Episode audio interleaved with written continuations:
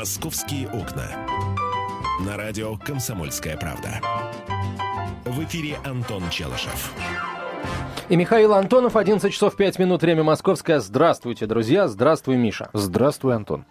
А, ну что, сегодня с погодой нам повезло чуть больше, чем накануне. Во всяком случае, э, вот сейчас небо перед, э, за окнами «Комсомольской правды», небо за нашими московскими окнами, э, показалось, я вот вижу маленький синенький квадратик э, между домами, значит, значит будем Сейчас я жить, сниму, сниму друзья эту наклейку. Вот. Нет, это не наклейка. А говорить, говорить мы, мы будем жить. А вот э, Артем Чечиков, который умер в аэропорту Шереметьево, к сожалению, нет, разве что в памяти э, своих родственников. Мы сегодня будем, э, мы продолжим сегодня разбираться в том, почему молодого парня не спасли в одном из лучших аэропортов страны. На самом деле, накануне э, аэропорт Шереметьево провел брифинг, на котором побывала э, наш корреспондент Александра Крылова. А, И, собственно, там э, специалисты аэропорта, э, в общем, высказали свою точку зрения на то, что э, накануне произошло. А, Во-первых, давайте сразу сначала несколько фактов. Самолет посадили э, в э, терминал С аэропорта Шереметьево. Туда наш корреспондент добирался 40 минут, э, потому что к терминалу С ведет загруженное Шереметьевское шоссе. Здесь всегда пробки, понастроили складов вокруг аэропорта, и фуры с Ленинградки теперь здесь толкаются, рассказал комсомолке водитель одной из маршруток. Но 5 утра было, спросила наша Саша, это Александра Крыловый материал. Ночью эта трасса тоже загружена. А, Вот, а, значит, что еще? А, Медпункт в терминале С – это пять небольших комнатушек, кушетка, столы, шкаф с лекарствами и горшки с цветами. Сотрудницы, две почтенные дамы в белых халатах, не спеша раскладывают таблетки по полкам. О случае с Артемом Чичиковым на отрез отказались говорить, в том числе и не ответили, конечно, на вопрос, они ли, вот эти две дамы, встречали самолет. Вот что еще. Вот, а теперь, друзья мои, самый интересный момент. А, Напомню, а, что а, самолет приземлился около 5 утра по московскому времени в аэропорту Шереметьево, даже, наверное, чуть раньше, потому что, по данным аэропорта Шереметьево, медики прибыли на борт в 5 утра. Они, как, как сообщили представители Шереметьево, а, медики аэропорта просто хотели понять, что там происходит, оценить состояние больного. Но реаниматолог, который летел с Чечиковым, не допустил докторов на борт, заявил главврач аэропорта Шереметьево Артур Бунин. А вот э, точка зрения пас- еще одной пассажирки этого самолета, тоже врача, кстати, правда, офтальмолога, которую зовут Елена Кныш. Она возмущается, говорит, ничего подобного не было. Был момент, когда на борт поднялся врач по смене аэропорта Шереметьево и начал дилетантски выполнять непрямой массаж сердца, чуть ли не в области сердца, да, что делать категорически нельзя. Тогда его реаниматолог Лукьянов, который, собственно, и поддерживал жизнь в молодом человеке, просто возмущенным тоном попросил отойти от Артема и срочно вызвать реанимацию. Итак, друзья мои, э, главный вывод. Самолет э, приземлился в 5 утра на борту самолета в Шереметьеве уже были врачи, а э, звонок на номер, э, городской номер московской скорой помощи, потому что по существующим порядкам только из Москвы вызывается скорая, поступил через 35 минут после посадки. То есть, еще раз, сначала э, пилоты сообщили э, диспетчерам о том, что садятся, у них человек на борту умирает, а скорую вызвали уже через, только через полчаса после того, как самолет уже приземлился. Воп- информ- Вопрос, неужели не могли вызвать находящиеся в Вот. салоне самолета люди? Мобильные телефоны уже работали. История крайне запутанная. Смотри, какая штука. А, Если э, садится самолет по причине того, что человеку плохо, да, просто сердечным приступом из-за простого случая самолет сажать не будут. Только в экстренных случаях самолет сажают. И э, вместо того, чтобы вызвать скорую сразу, да, э, вот было упущено, потеряно порядка 45 минут. Вот, у меня в связи с этим вопрос вам, уважаемый слушатель. Я, конечно, рассчитываю, что среди вас есть профессионалы в сфере гражданской авиации и в сфере медицины. Вот как думаете вы, это, эм, это халатность чья-то, вот смерть Артема Чечикова в аэропорту Шереметьево, это чья-то халатность или это системная ошибка, потому что нет на борту самолета, эм, допу- то есть нет э, в, в аэропорту там бригады э, скорой помощи нет э, в, аэропо- в аэропорту, правильно? Нет ее. Э, реанимобиля нет в аэропорту. Пробки на дорогах, значит, Шереметьевское шоссе постоянно загружено, ну и так далее. Вот как думаете вы, причина в халатности или это системная ошибка, ну и по большому счету здесь у этой, у этой трагедии сразу несколько виновных, и это все в основном просто обстоятельства какие-то. В первую очередь будем принимать звонки от врачей и специалистов в сфере гражданской авиации. 8 800 200 ровно 9702, телефон прямого эфира. Кстати, у меня к тебе вопрос. А откуда такое заявление, что нет медслужбы в аэропорт? А, нет, а, есть дежурные врачи, да. вот, в которых, а, на которых вчера посмотрел наш корреспондент Саша Крылова, но это просто люди, которые вот действительно могут прийти и, и дать таблетку, условно говоря. Вот. А бригады скорой помощи в аэропорту нет. И это официальная информация. Ну, я в про- э, просто... системе сертифицирования аэропортов отсутствует этот пункт. Я тебе объясню сейчас. А, дело в том, что человек, который к тому же терял сознание и прилетел уже без сознания, а прилетел он уже в бессознательном состоянии, как после приземления самолета молодой человек находился, Будь там две бригады скорой помощи, они бы вряд ли что-то сделали. Миша, извини. По послушай меня. Давай, послушай. Ну, давай. ну, собственно, что ты будешь спорить с человеком, который работал на скорой помощи, да? Ну, ты я... врач по образованию? Ну, я фельдшер, да, я работал на скорой помощи. Да, я, я просто... Ну, и ты хочешь сказать, чтобы если не было вот этого, этой 45-минутной задержки, если бы реанимобиль с исправным дефибриллятором из профессиональной бригады Ре... стоял бы... Реанимобиль. Реанимобиль, а не бригада скорой помощи. Реанимобиль – это отдельная совершенно категория. Дефибриллятор, да, в, обычных скорой, в обычной скорой помощи дефибриллятора нет. Здрасте, Миш. Э, ну, я не знаю, когда ты закончил как бы свое среднее учебное заведение по медицинскому профилю. В Москве уже давно все медицинские бригады, все бригады скорой помощи оснащены дефибрилляторами, и батарейки в них есть. Ну, слава богу, значит. Просто когда я работал, дефибрилляторов не было. ЭКГ, да, пожалуйста, да. Там прямой, непрямой массаж сердца можно было сделать. Можно было прямой укол в сердце сделать. Не более того. Если бы дождались бы реанимационную бригаду, вполне возможно, да, она бы сделала. Но опять же, да, э, это надо было вызвать. Это надо, чтобы реанимобиль каким-то образом попал на взлетное поле, чтобы врач с дефибриллятором и с чемоданчиком не бежал через все взлетное поле к месту приземления самолета и так далее и тому подобное. История крайне запутанная. Хотя мне кажется, что да, и халатность здесь имеет место быть. 8 800 200 ровно 9702, телефон прямого эфира. Будем принимать ваши смс-сообщения. Обязательно короткий номер 2420 в начале сообщения РКП. Ну а Антон еще подробности этой истории обязательно будет рассказывать. Оставайтесь с нами, мы продолжим через несколько минут программу «Московские окна». «Московские окна». На радио «Комсомольская правда». В эфире Антон Челышев.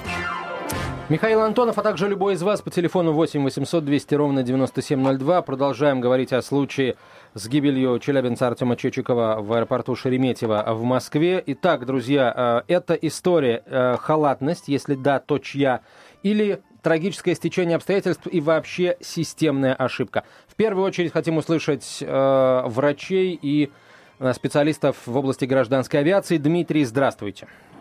Здравствуйте, уважаемый ведущий московских окон. Я пилот по профессии компании Трансайра. Так. Около, около 20 лет управляю всеми воздушными судами. Начиная с Советского Союза и до сегодняшнего времени существует четкая, абсолютно четкая инструкция, которая не терпит отступления ни влево, ни вправо. При таких случаях на воздушном судне первоначально проводники определяют примерное состояние пассажира, то ли это сердечная недостаточность. Они этому обучены.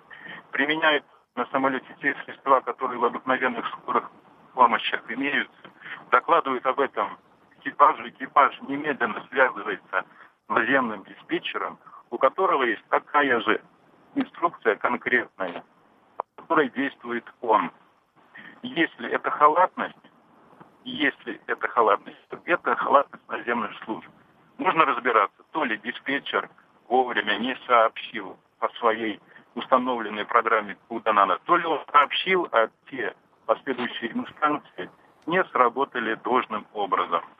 То есть эта цепочка налажена во всем мире, в любом порту мира, на любом языке, э, то есть на английском либо русском, сообщая информацию о больном на борту, немедленно происходит подготовка необходимых средств для встречи. Вот вся информация. Угу. Я так думаю, Дмитрий, что это... то есть, я прошу... Да, пожалуйста, ваш вывод еще раз. Где-то сбой цепочки произошел. Угу.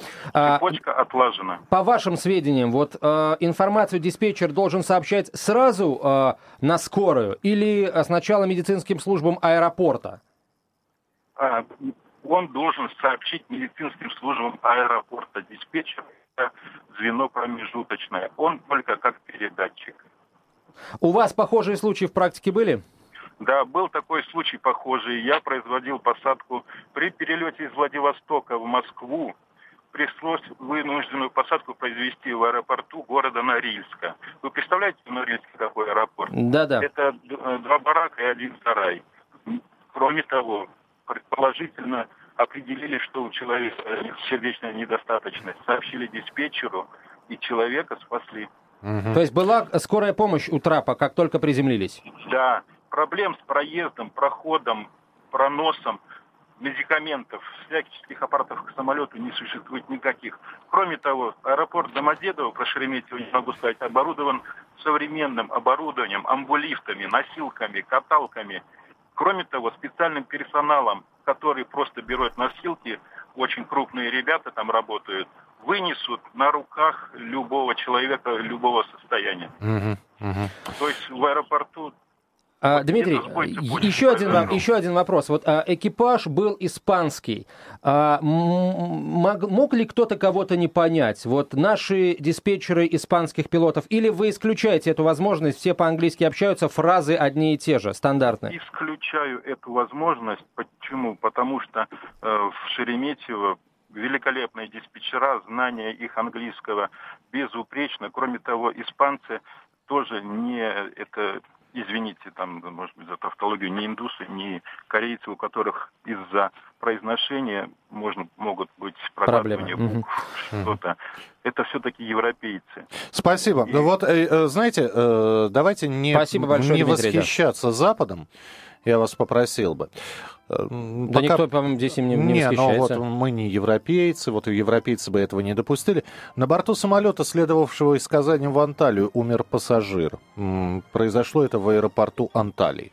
Пассажир, злоупотреблявший спиртным, умер в самолете на пути к Торонто. Приземлился, приземлился самолет, пассажир был еще жив.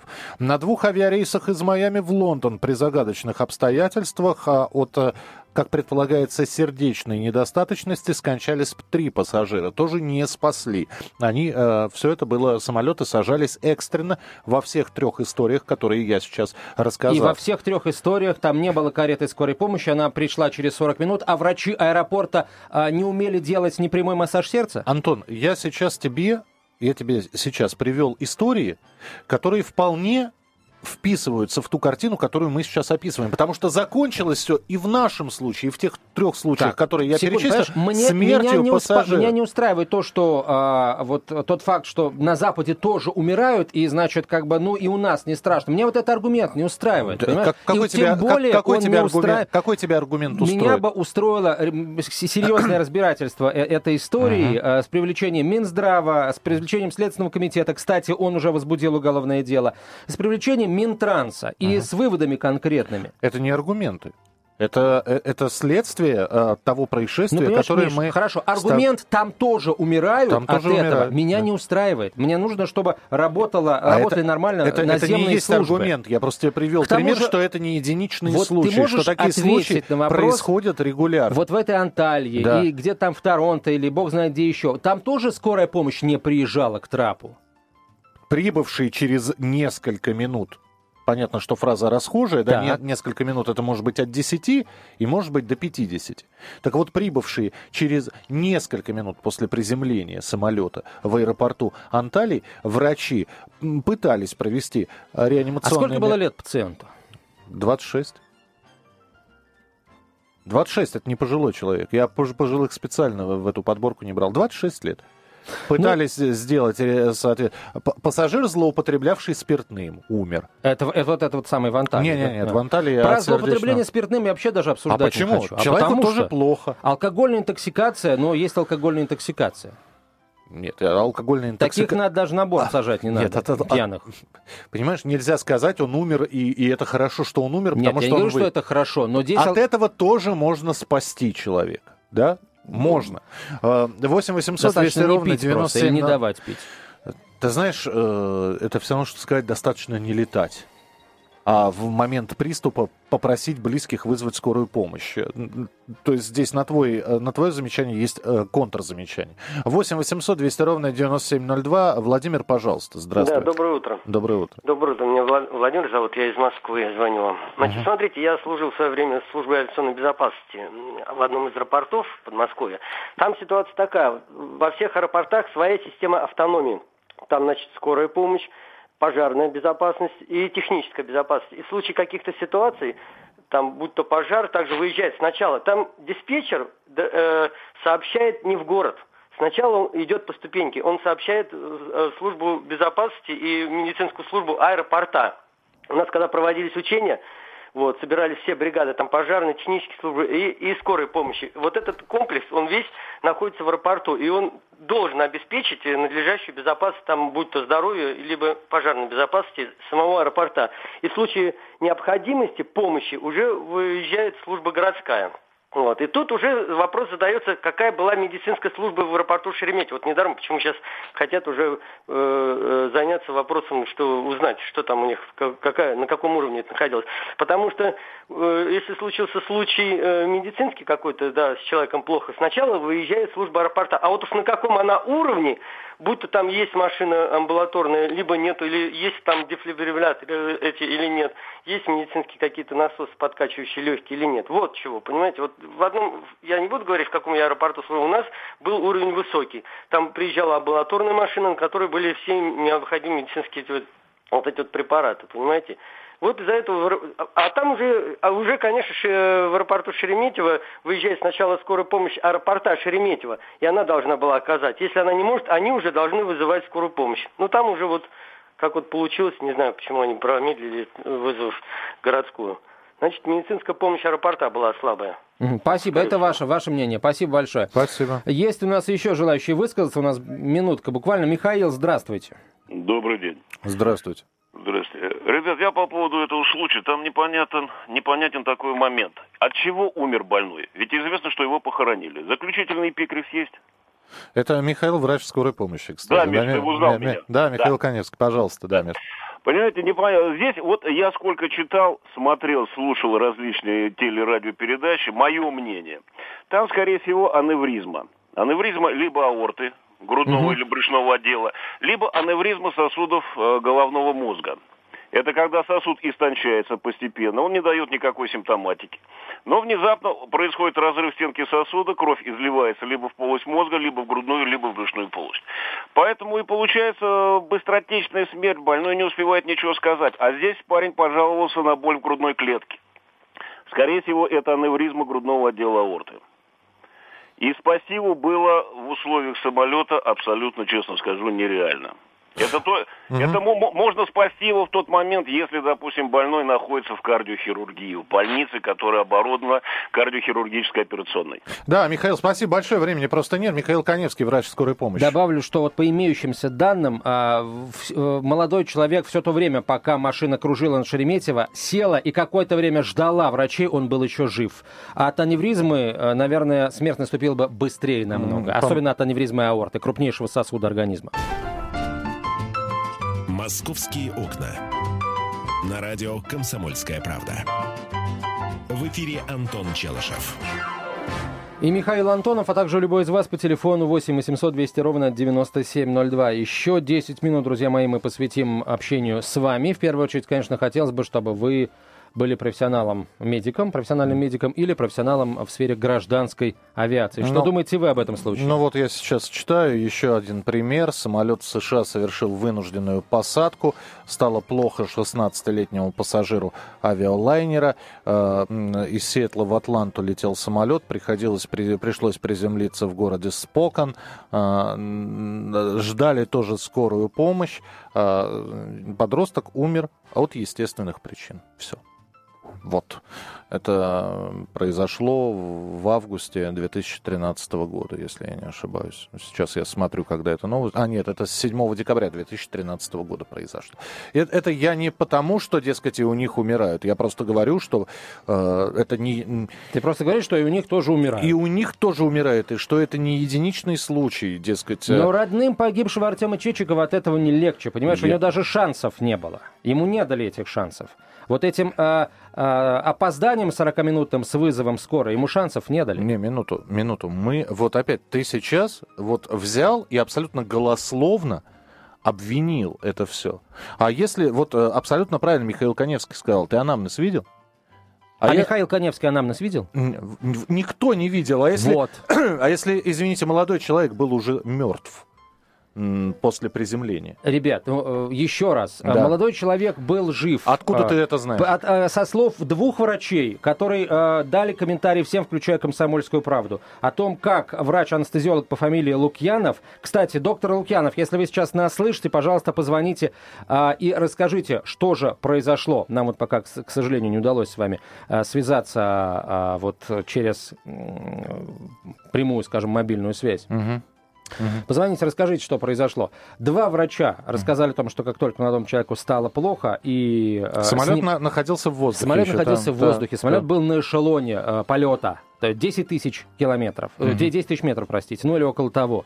А, все, то, все то время, пока самолет кружил, пока самолет садился, сел и какое-то время ждал врачей, парень был жив. А вот к тому моменту, когда уже приехали, пришли не, не врачи э, аэропорта, а уже после того, как приехала скорая, то есть еще плюс, да, полчаса, вот тогда к этому моменту молодой человек скончался. Приехала скорая, зафиксировала биологическую смерть, и тем не менее, несмотря, ну, жена в истерике просит сделать что-то, они провели, собственно, эту дефибрилляцию пресловутую. Угу. И, а, естественно, безуспешно. О том, что человек жив, сказал офтальмолог, да? Нет, о том, что человек жив, сказал реаниматолог, Реанима... который был на борту. Понятно. 8 800 200 ровно 9702, телефон прямого эфира. 8 800 200 ровно 9702. Кстати, э, подтверждением, косвенным подтверждением того, что парень был жив, служит действие врача аэропорта Шереметьево, который пришел и начал, со слов Лукьянова, дилетантски выполнять непрямой массаж сердца. И анестезиолог его прочь э, прогнал от пациента, от больного. Понятно, вот. да. Вот теперь понятно. А, да. Еще один телефонный звонок у нас. А, на прямой связи со студией пилот гражданской авиации Олег Башмаков. Олег Сергеевич, здравствуйте. Здравствуйте. А что вы думаете об этой истории? У нас, собственно, вопрос такой. А, это чья-то недоработка, чья-то халатность или это следствие системной ошибки, вот смерти Артема Чечикова? Ну, вы знаете, начнем с того, что если это в воздухе принято решение экипажем для выполнения экстренной посадки, Экипаж об этом доложил. С эшелона 10 тысяч метров, это 370 эшелон, он снижался, ну, самое мало, 20 минут на заход на посадку в аэропорту. Самое мало. И если экипаж передал эту информацию, диспетчер, это святая святых, он незамедлительно дал эту информацию туда, куда надо. Потому что это его святое. Так. А вот работа служб обеспечения полетов. В частности, это аэропорт Шереметьево, у кого медицинская служба там есть. И дальше взаимодействие этой медицинской службы аэропорта Шереметьево с экстренными службами э, медицины. Вот здесь конвейер нарушился, я думаю, вот здесь между аэропортом угу. и э, службами, которые э, при, при, пригнали реаномобиль 40 минут после посадки. Это практически час времени был потерян. Олег Сергеевич, а у вас были похожие экипаж... случаи в практике? Насчет экипажа здесь вариантов нет, да, здесь все э, безупречно, получил сигнал, тут же совершил посадку. А, Олег Сергеевич, у вас были похожие случаи в практике? Нет, у меня, у меня, к счастью, у меня таких случаев не было. Я молил Бога, чтобы у кого их не было в жизни, потому что это очень, очень неприятный момент. Угу. А, хорошо, Олег Сергеевич, а вот а, в руководстве для именно для пилотов а, что говорится о тех случаях, когда вот э, на борту пациент и необходимо совершать посадку. Вот когда пилот принимает решение, совершать посадку или нет? А может быть ему, ну, может быть, там есть вопросы по диагнозу, а тут вот экстренная посадка? Нет, вы знаете, таких вот прямых конкретных указаний, что с диагнозом там ангины или с диагнозом сердечно-сосудистых заболеваний. Таких э, жестких инструкций нет. Принимает на, на свою ответственность это берет командир воздушного судна. А наверняка раз первое, что первая э, информация, когда прибыла от кабинного экипажа, наверняка бортпроводники сообщили, что у нас на борту ситуация. Вот. Первое, что делается, это среди пассажиров ищется э, врач. Правило, к счастью, врачи находятся на борту воздушного судна. А дальше, если врач принял, то есть он принял решение, что, ребята, надо срочно на землю, все, экипаж принимает такое решение. Потому что, ну, мы поймите, мы же технократы, мы не медики, чтобы знать, доживет, да -да. доживет этот человек или не доживет. Надо вначале ехать к земле, а там уже на земле разбираться. Спасибо большое, Олег Сергеевич. Олег Башмаков был с нами на прямой связи, пилот гражданской авиации. 8 800 200 ровно 9702, телефон прямого эфира. Линия все еще свободна, друзья. Мы в течение ближайших нескольких минут продолжим принимать ваши телефонные звонки. В первую очередь, врачи и авиаторы. Вас мы хотим услышать. Алексей, здравствуйте. Здравствуйте, Антон. Здравствуйте, Михаил. Здравствуйте. Вот, я бы хотел сказать, что вот, Антон, мы берем из контекста те позитивные или, наоборот, негативные случаи, когда медицин... не связанные с медициной люди принимают на милицейских постах роды, либо в каких-то дальнорейсовых э, автобусах, либо поездах, в том числе и проводники. Угу. И поэтому этот аспект сейчас рассматривается однобоко. Я, раз, я э, согласен с предыдущим э, специалистом, который правильно сказал, что тут дело во времени, и поэтому дела сердечные, если так утрированно говорить, это очень темный лес, поэтому не каждый кардиолог сориентируется в этой обстановке. Во-первых. Во-вторых, оперативно здесь ни о чем не говорит. Вот мы принимали на Ленинградском вокзале по звонку пациента с язвенным эрозивно-язвенными повреждениями желудочно-кишечного тракта. Ну, в общем, прободная которого, язва, да. Да, угу. у которого вывалилось... Парень тоже молодой, крепкий, но, видимо, ему пить было нельзя, он в дороге крепко выпил, закусил, вывалился и еда во внутренние органы. Угу. Где, действительно положение было крайне тяжелое. Естественно, это э, врач, который, э, как и на всех ре, ре, э, медицинских авто, э, скорой помощи, в, в, врачи высочайшего класса в Москве оказали необходимую анестезию, благо то, что до Эсклифа было недалеко, и как бы его спасать, не осо, осо, гнать особой необходимости не было. Вот, поэтому надо тут разбираться, откуда, во-первых, опять же, приехала машина, почему э, как бы... Машина приехала уже... из Южного Тушина, уже московская машина приехала из Южного Тушина, это официальная информация Департамента здравоохранения. Здесь, здесь надо э, как бы спрашивать уже тех диспетчеров, которые приняли вызов и сориентировали данную машину на данный вызов. Поэтому есть ближайшие подстанции. Не так пагубно дело ни в Химках и ни в, Лом, в Лобне состоит. И более э, как бы и МЧСовцы могли подъехать, и они там тоже э, сугубо специализированные бригады, которые при самых жесточайших ДТП э, хорошо ориентируются и э, оказывают помощь непосредственно на месте оказания помощи. Спасибо, но вот меня тоже смутило, что на вызов поехала бригада из Южного Тушина, несмотря на то, что действительно есть подстанции в подмосковных Лобни, в подмосковной Лобни, в Химках. А я могу предположить, только, естественно, только предположить, почему вызвали московскую машину. Пришли медики аэропорта Шереметьево, посмотрели, поняли, что случай действительно серьезный. А, понятно, что у них а, толком дефибриллятор, дефибриллятор не работает, батареек в нем нет. Да? Слушай, не путай дефибри... дефибриллятор с, интуб... с интубатором. А, речь идет а, о... об интубировании. Какая разница? Нет, Сначала инту... говорит... дефибриллятор и интубатор это две Нет, разные я понимаю, штуки. что это две разные штуки, но если либо то, либо другое не работает, и либо тем, либо другим там можно был, жизнь спасти. Там э, интубирование это, в общем-то, э, помощь больному, а, помощь человеку, который находится без сознания. Интубация, да, это, собственно, подача кислорода интубирование, да, поэтому к э, сердцу это не относится, это, это обеспечивать организм кислородом. На борту у реаниматолога был ручной интубатор, поэтому то, что у медиков в Шереметьеве не работал обычный интубатор на, на батарейках, в общем, там был ручной. Просто там задействованы руки, и, собственно, надо постоянно, постоянно подкачивать кислород больному.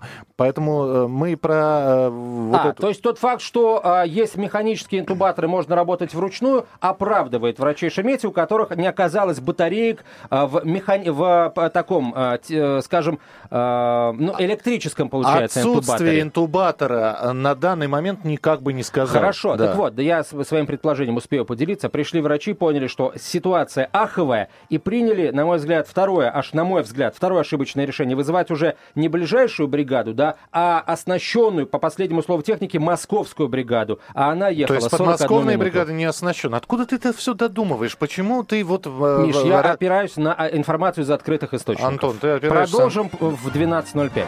«Московские окна».